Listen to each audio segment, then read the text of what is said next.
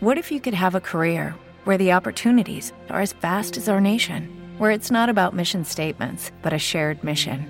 At U.S. Customs and Border Protection, we go beyond to protect more than borders from ship to shore, air to ground, cities to local communities. CBP agents and officers are keeping people safe. Join U.S. Customs and Border Protection and go beyond for something far greater than yourself. Learn more at cbp.gov/careers. Actualiza Retail, episodio 11. Cómo preparar tu tienda para una nueva oleada.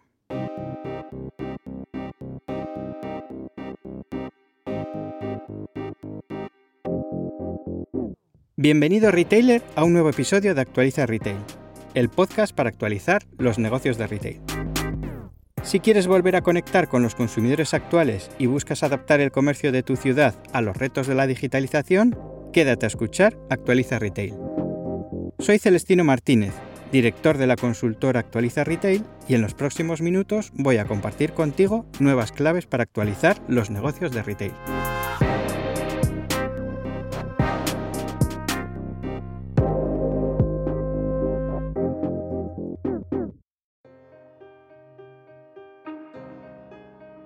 Si tienes una tienda, estos días te estarás preguntando si tienes que prepararla para una nueva oleada de coronavirus. La verdad es que a poco que estés siguiendo la evolución de la pandemia, es difícil no preocuparse por el aumento de los casos y los rebrotes porque imaginas lo que pueden traer. Bueno, más que imaginarlo, lo recuerdas. Quizás tuviste que cerrar tu negocio durante el confinamiento, o lo tuviste abierto pero tu facturación se vio afectada. Quizás estés viendo cómo a tu clientela le cuesta volver a tu tienda o te transmiten su miedo a la crisis económica. O quizás me estés escuchando desde alguna de las localidades en las que ya hay restricciones otra vez y estás buscando la manera de afrontar el reto que suponen estas nuevas restricciones.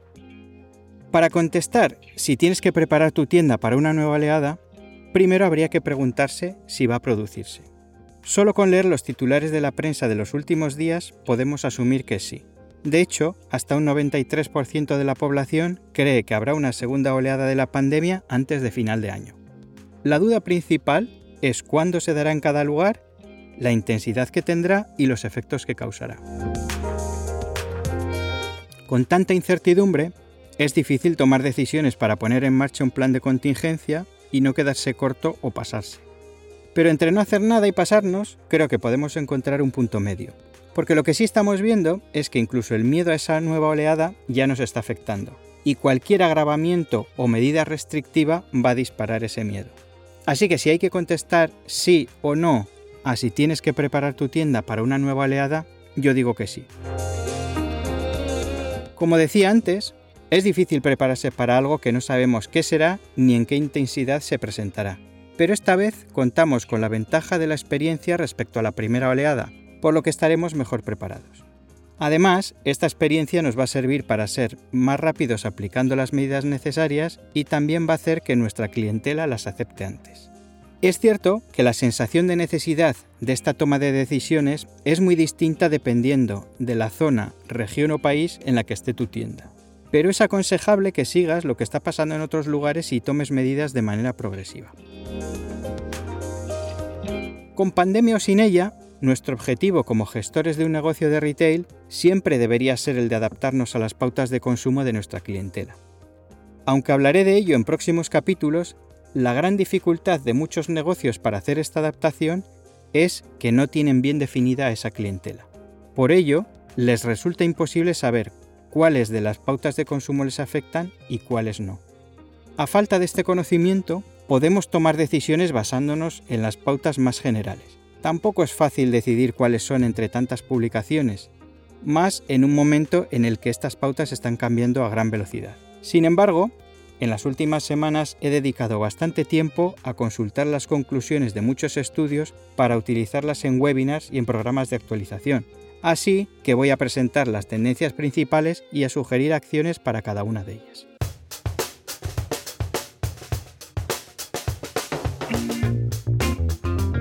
Como verás, la mayoría de las medidas que te voy a presentar van a suponer una mejora en tu negocio.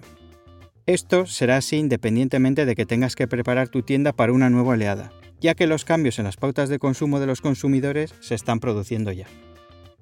Hoy estamos hablando específicamente de preparar tu tienda para una nueva oleada, pero siempre que hablamos de actualizar tu negocio o de tomar cualquier medida, implica actuar en varios aspectos de tu negocio. Para simplificar y no alargarme demasiado, lo que haré es presentar una tendencia de comportamiento de consumo y a partir de ella sugeriré medidas en tres aspectos de tu negocio. Marcas y productos, experiencia física y comunicación digital. Aunque si me pusiese en plan purista, esta división sería cuestionable, he querido plantearlo así para diferenciar las decisiones relacionadas con las marcas y productos que vendes, las medidas que tienen que ver con actuar en el espacio físico y las que tienen relación con la comunicación con tu clientela a través de cualquier herramienta digital. También incluiré un punto extra al final de cada tendencia que tendrá relación con la tendencia pero que no encaja en los puntos anteriores. De igual manera que las tendencias afectarán de manera distinta a unos u otros negocios, las medidas a tomar también serán más o menos necesarias y podrían tener aplicaciones distintas en cada negocio. Pero mi intención es que te sirvan como fuente de inspiración y que cada gestor las personalice. Así que vamos a repasar estas tendencias y vamos a ver cómo podrían ayudarte a preparar tu tienda para una nueva oleada o simplemente para adaptarla a las nuevas pautas de consumo.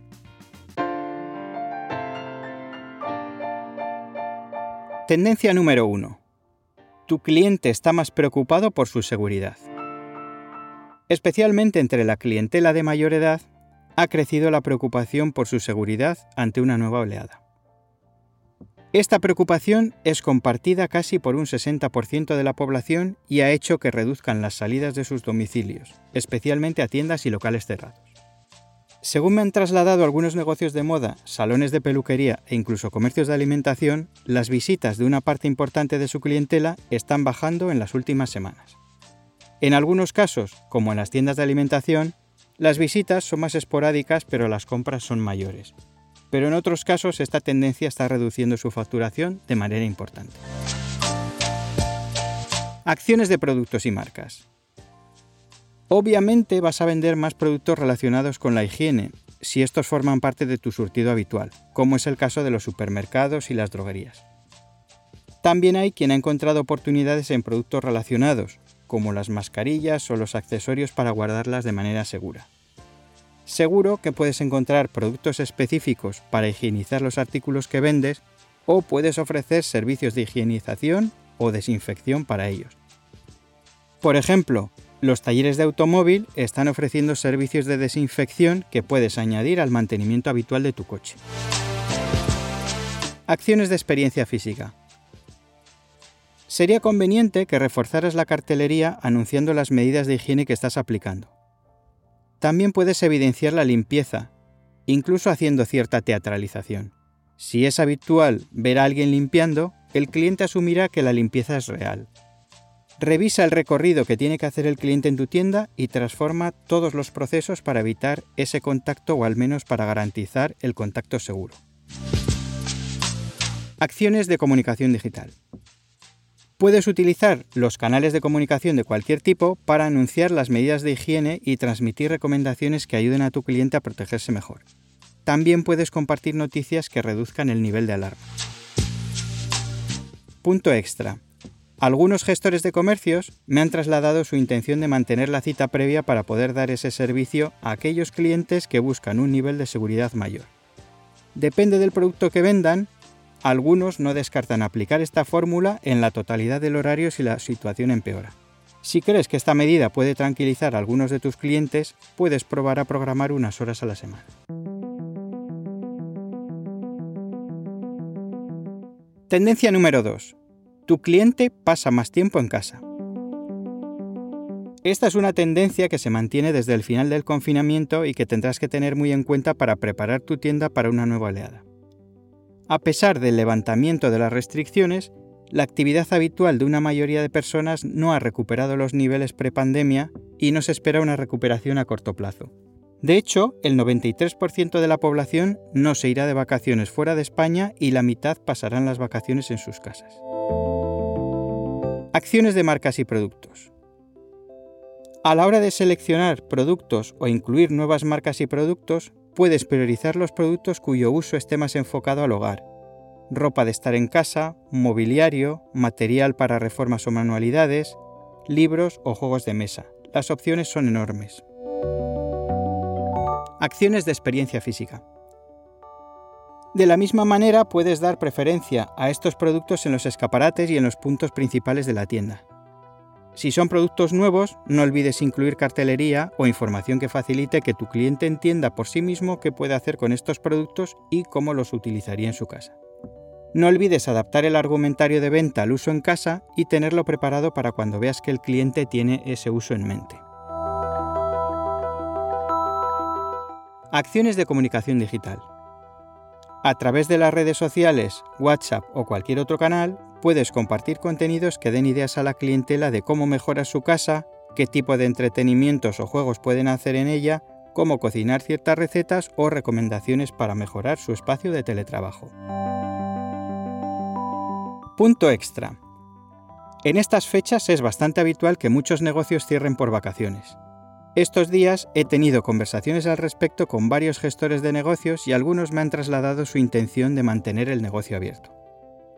Todavía no sabían si lo harían con un horario especial, pero querían aprovechar que este año sus ciudades no se estaban vaciando de gente y al mismo tiempo querían tratar de recuperar algo de la facturación perdida en los últimos meses de confinamiento.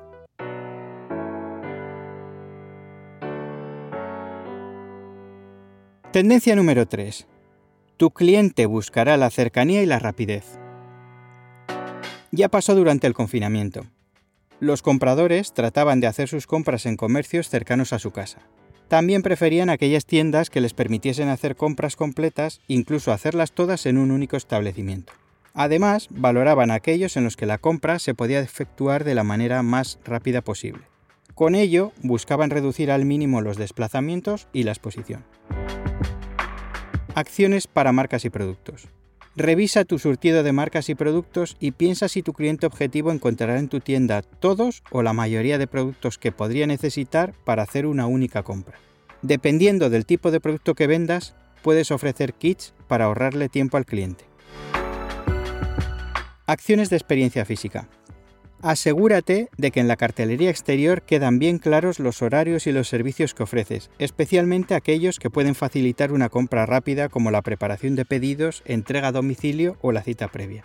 Utiliza sistemas de gestión de colas y de control de aforo tanto en el acceso como en las secciones atendidas para que tus clientes puedan hacer otras cosas mientras llega su turno. Acciones de comunicación digital. Revisa tu ficha de Google My Business y asegúrate de que la información es correcta.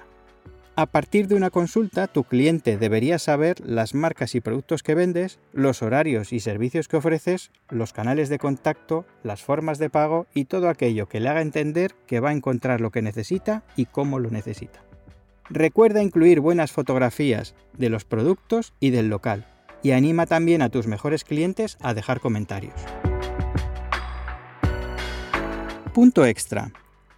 Ten en cuenta que en estos meses hay muchas personas que están descubriendo comercios cerca de sus casas en los que nunca se habían planteado comprar. Cuanta más información y más garantías les ofrezcas, mayores serán tus oportunidades de ganarles como clientes. Puede que quieras hacer llegar esta información a los clientes potenciales de tu área de influencia y no tengas emails ni números de WhatsApp. Una opción rápida y con un coste ajustado puede ser la de buzonear un pequeño folleto en el que presentes tus canales de contacto, horario, productos y servicios.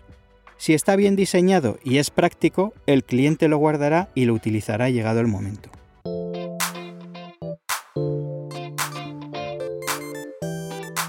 Cuarta tendencia.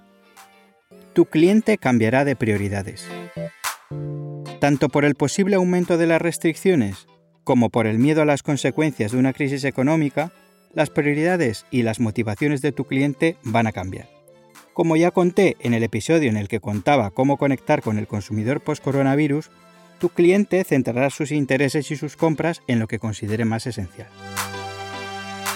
Acciones de marcas y productos. Revisa tu surtido de marcas y productos y procura priorizar los más orientados a lo funcional y práctico y deja en segundo plano los que tienen usos más accesorios. Acciones de experiencia física.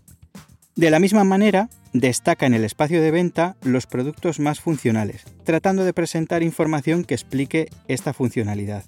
Si el tipo de productos que vendes no es funcional, trata de encontrarles una relación y déjalo claro desde el escaparate.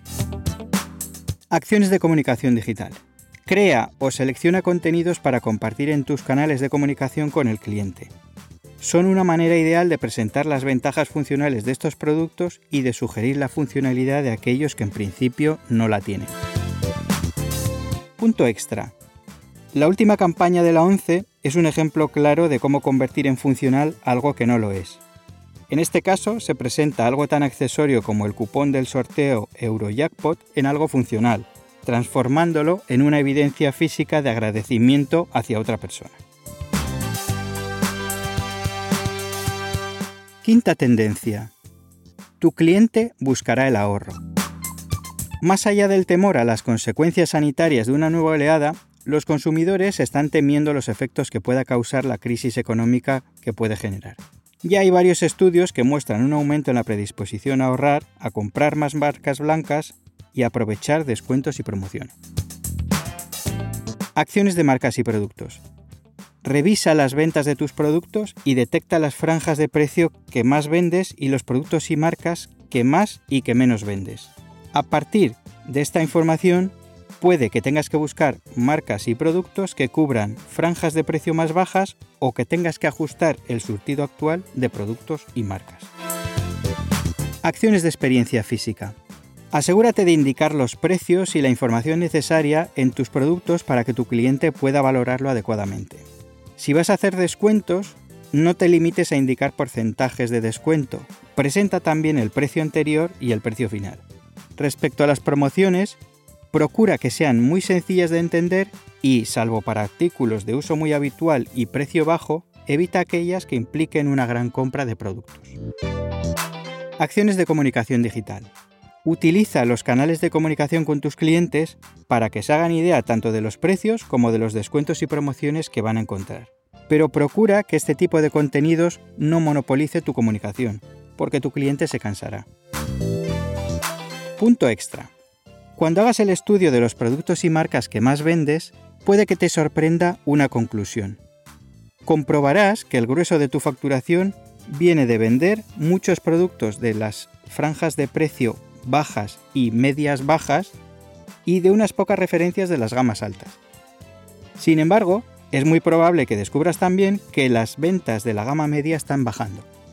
Es una tendencia habitual en estos periodos. El consumo se polariza y las ventas se concentran en los extremos.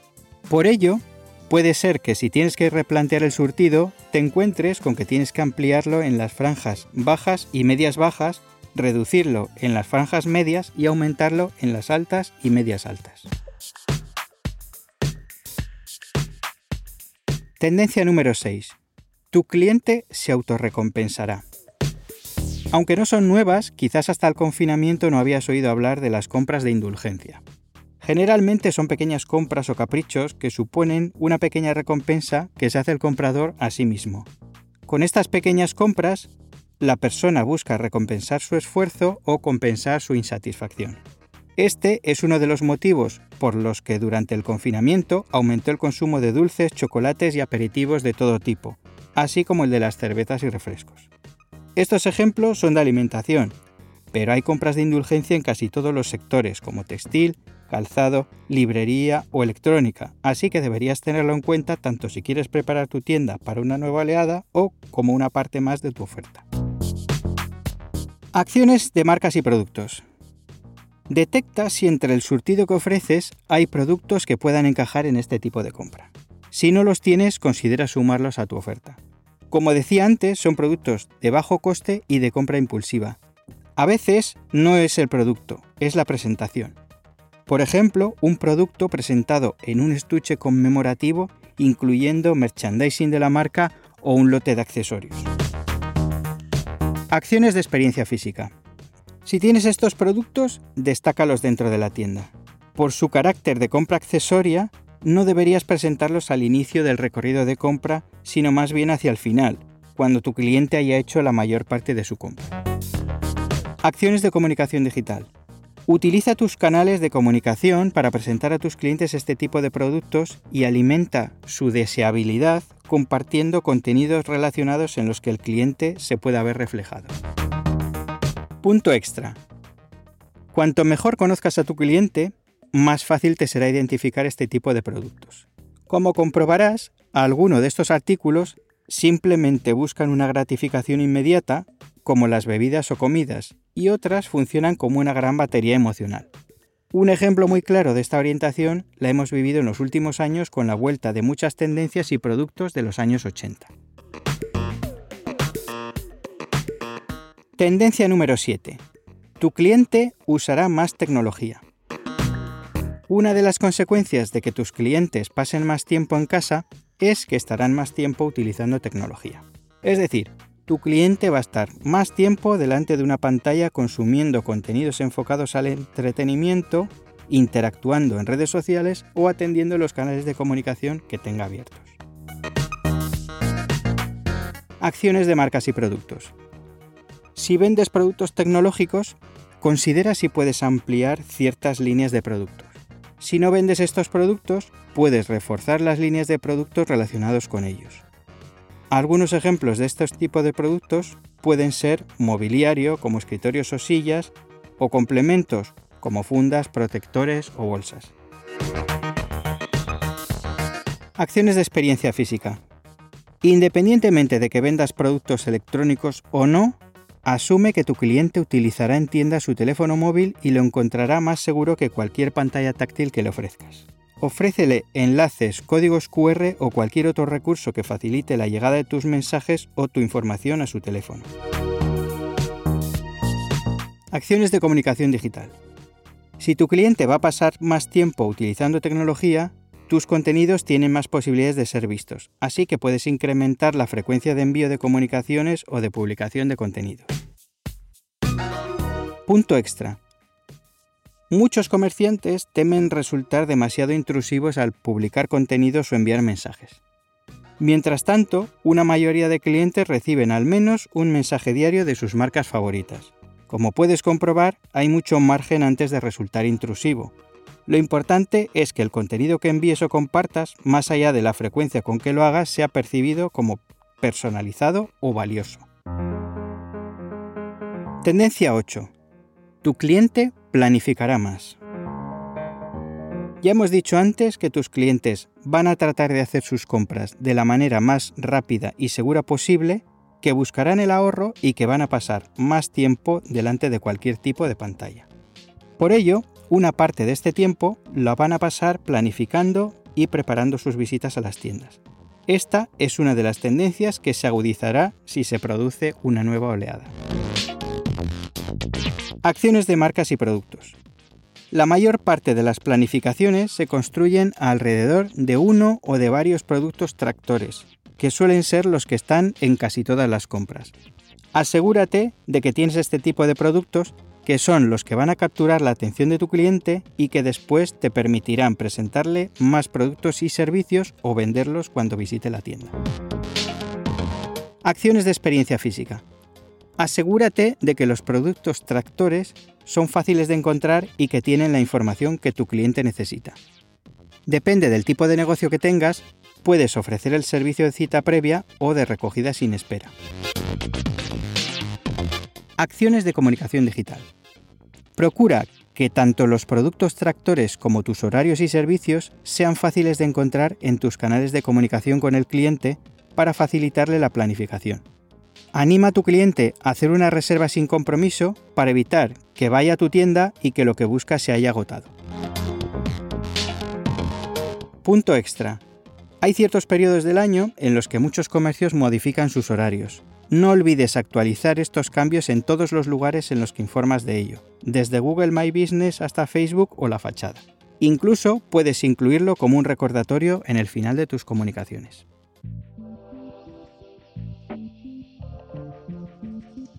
Tendencia número 9. Tu cliente seguirá comprando online.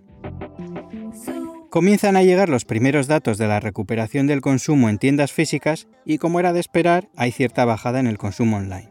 Sin embargo, los porcentajes no volverán al nivel precrisis. muchos compradores han comprado online por primera vez ciertos productos y van a seguir haciéndolo. Esta situación afecta especialmente a la venta de productos que no tienen variación entre sí. Por ejemplo, latas de atún o bricks de leche de una determinada marca. De esta manera, el comprador deja de destinar una parte de su escaso tiempo libre a compras rutinarias y que no le aportan valor. A cambio, dispondrán de más tiempo para hacer compras más experienciales que percibirán como parte de su ocio. Acciones de marcas y productos. Teniendo en cuenta estos tipos de compra, analiza tu surtido de productos y marcas y decide cómo de expuesto estás al desvío de compras rutinarias al comercio online.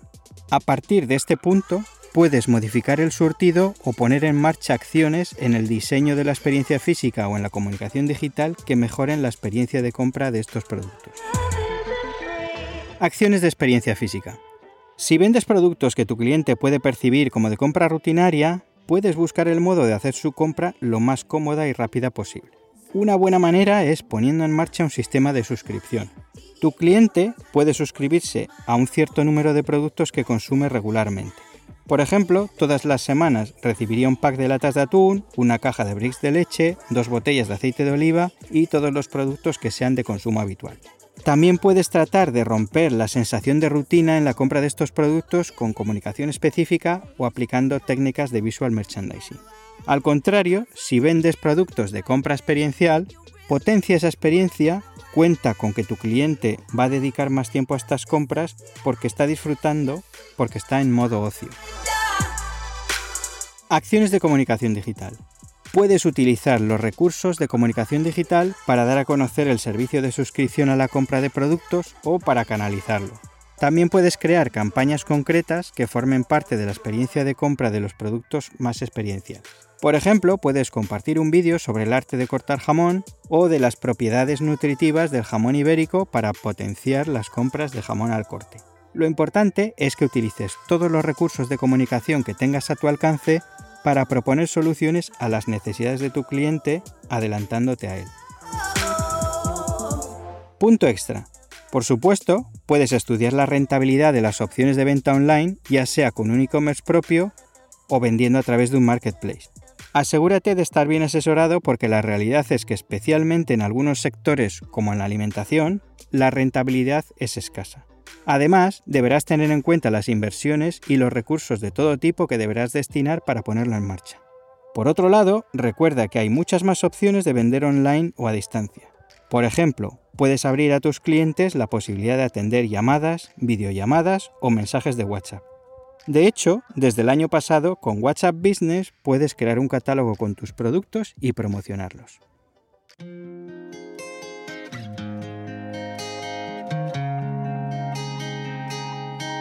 Tendencia número 10. Tu cliente busca sentirse especial. Esta tendencia no la he sacado de ningún estudio, es una aportación mía. Hace unos días decía en una publicación de LinkedIn que una parte importante del retail es su capacidad de inspirarnos, de sorprendernos y de hacer que nos sintamos especiales. Incluso algo que consiguen muy pocos retailers, hacernos soñar. Acciones de marcas y productos. Observa a tus mejores clientes. Intenta entender cómo viven y qué importancia tienen en su vida los productos que tú vendes. A partir de ese punto, identifica aquellos productos que tienen más posibilidades de conectar con sus gustos. Pregúntales por los productos y las marcas que más les gustan y los que echan en falta. Intenta sorprenderles. Por ejemplo, mi carnicero me sorprendió ofreciéndome un producto por el que le había preguntado una semana antes y no lo tenía. Esos detalles nunca se olvidan. Acciones de experiencia física. La compra de ciertos productos es como un ritual para algunos compradores. De hecho, la experiencia puede decidir quién se lleva la venta del producto y quién puede venderlo a un precio mayor. En mis conferencias y talleres suelo poner como ejemplo a Supersonido, una tienda especializada en sonido e imagen de gama alta que tiene salas de audición en sus tiendas de Bilbao y Barcelona para que sus clientes puedan probar los productos antes de comprarlos. También suelen organizar eventos para sus clientes en los que las marcas hacen demostraciones de productos o invitan a ingenieros de sonido para que expliquen la tecnología que hay detrás de ellos.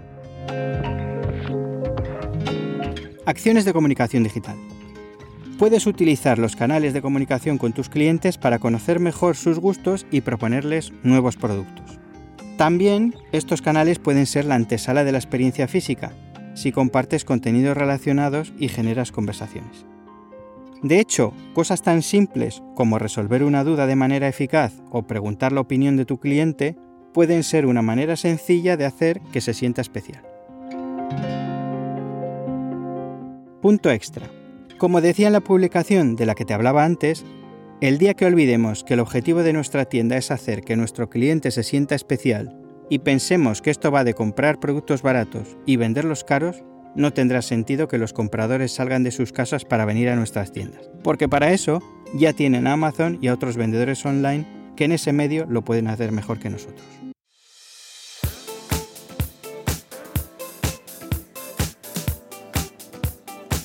Al final han sido 10 tendencias y muchas recomendaciones dentro de cada una, por lo que parece conveniente plantear algún criterio de selección. Por ello, si no tienes un criterio propio, te voy a sugerir la manera de crear tu hoja de ruta para preparar tu tienda ante una nueva oleada. Antes de ello, insisto en que muchas de estas recomendaciones mejorarán tu negocio independientemente de que se produzca o no esta nueva oleada. Para ello voy a proponerte los siguientes pasos. Paso número 1. Selecciona las tendencias que creas que afectan a tu cliente. Paso número 2. Recopila las acciones que creas que pueden mejorar tu negocio de entre las tendencias que hayas seleccionado antes. No pienses todavía si las puedes llevar a cabo o no. Al contrario, parte del supuesto de que las podrás llevar a cabo, pero selecciona solo aquellas que realmente pienses que pueden mejorar tu negocio.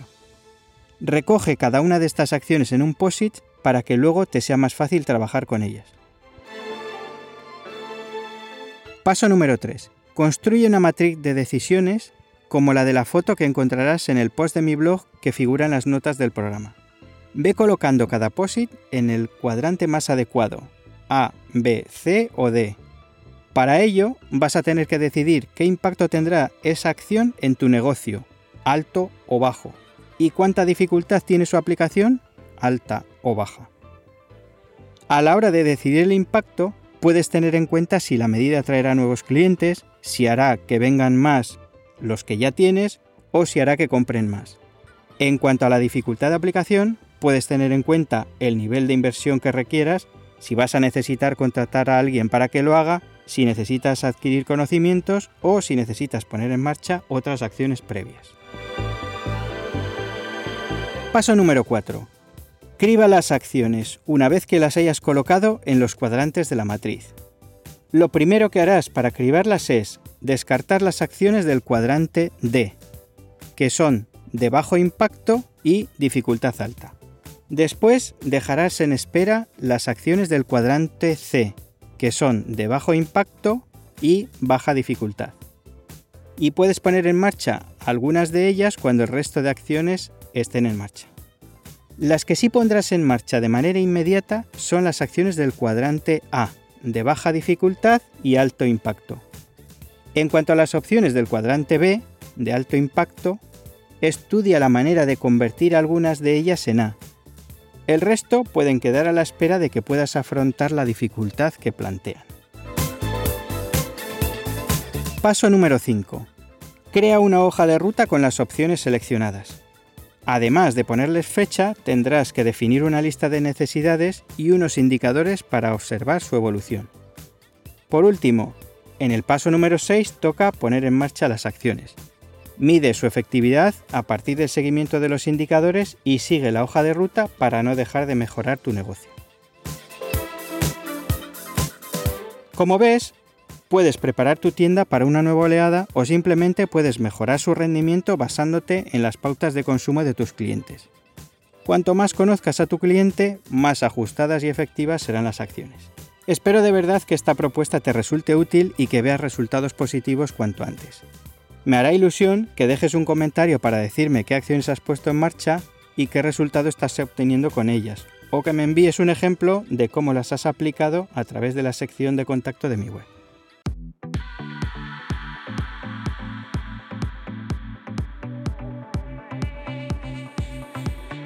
Hasta aquí el programa de hoy de Actualiza Retail. Si este episodio te ha parecido interesante y útil para tu negocio, no olvides compartirlo con otros retailers, dejar una reseña en Apple Podcast, un me gusta en ebooks o seguirme en Spotify. Si quieres que imparta un webinar o un taller online para tu evento o institución o quieres información sobre los nuevos programas de actualización para áreas comerciales, puedes contactar conmigo a través de mi web personal celestinomartinez.com. Para profundizar en alguno de los temas que he presentado en este episodio, te animo a que visites el post de mi blog desde el enlace que he incluido en las notas del programa. Allí podrás ampliar la información de algunos temas a partir de los enlaces que incluyo. Más claves para actualizar tu negocio de retail en el próximo episodio. Hasta pronto, retailer.